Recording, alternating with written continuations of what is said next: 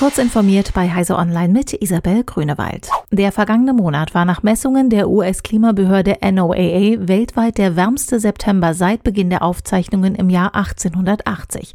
Die Durchschnittstemperatur über Land- und Ozeanflächen habe um 0,97 Grad Celsius über dem Durchschnittswert des 20. Jahrhunderts von 15 Grad Celsius gelegen. Auch Europa erlebte mit einer Temperaturabweichung von plus 2,33 Grad Celsius seinen wärmsten September.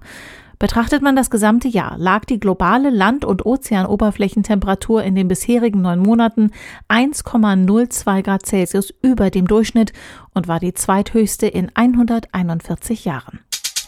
Der File-Hosting-Dienst Dropbox will künftig seine gesamte Büroarbeit auch nach einem etwaigen Ende der Corona-Pandemie im Homeoffice belassen. Die derzeit eingeführte Heimarbeitsregelung werde weltweit für alle 3000 Dropbox-Mitarbeiter bis Juni 2021 weitergeführt, teilte das Unternehmen mit. Sobald es die Lage wieder zulasse und lokale Zusammenarbeit nötig werde, sollen Dropbox Studios in den größten Büros wie San Francisco, Seattle, Austin und Dublin eingeführt werden, die dann als Treffpunkt fungieren. Auch in Deutschland sind Unternehmen wie SAP bis Frühjahr nächsten Jahres noch im Homeoffice. Die US-Regierung hat im festgefahrenen Streit um das Schicksal der Video-App TikTok in den USA ihre harte Position bekräftigt. Der Präsident hat festgelegt, dass es nur zwei Ergebnisse geben kann. Entweder wird es eine amerikanische Firma oder sie wird dicht gemacht, sagte Finanzminister Steven Mnuchin im TV-Sender Fox Business. Gemäß einer Anordnung des Handelsministeriums droht zum 12. November das Aus für die App in den USA, weil ByteDance sie dann nicht mehr in dem Land weiter betreiben dürfte. Die US-Regierung versucht auch den derzeit ausgesetzten Download-Stopp mit einer Berufung wieder zu kippen.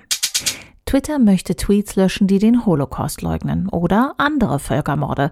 Das hat das Unternehmen jetzt bestätigt. Eine formelle Änderung der Twitter-Regeln gibt es dazu nicht. Vielmehr handelt es sich um eine Auslegung der bereits bestehenden Richtlinie zu hassschürendem Verhalten.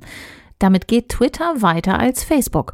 Eine Nachfrage Heise Onlines hatte ergeben, dass sich Facebooks Verbot ausdrücklich nur gegen Lügen über den gegen Juden gerichteten Holocaust richtet. Diese und weitere aktuelle Nachrichten finden Sie ausführlich auf heise.de.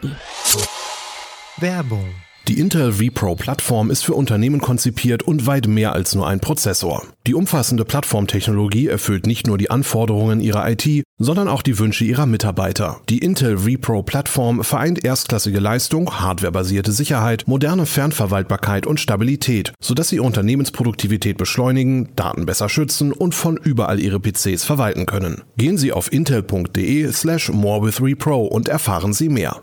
Intel vPro Plattform. Built for Business.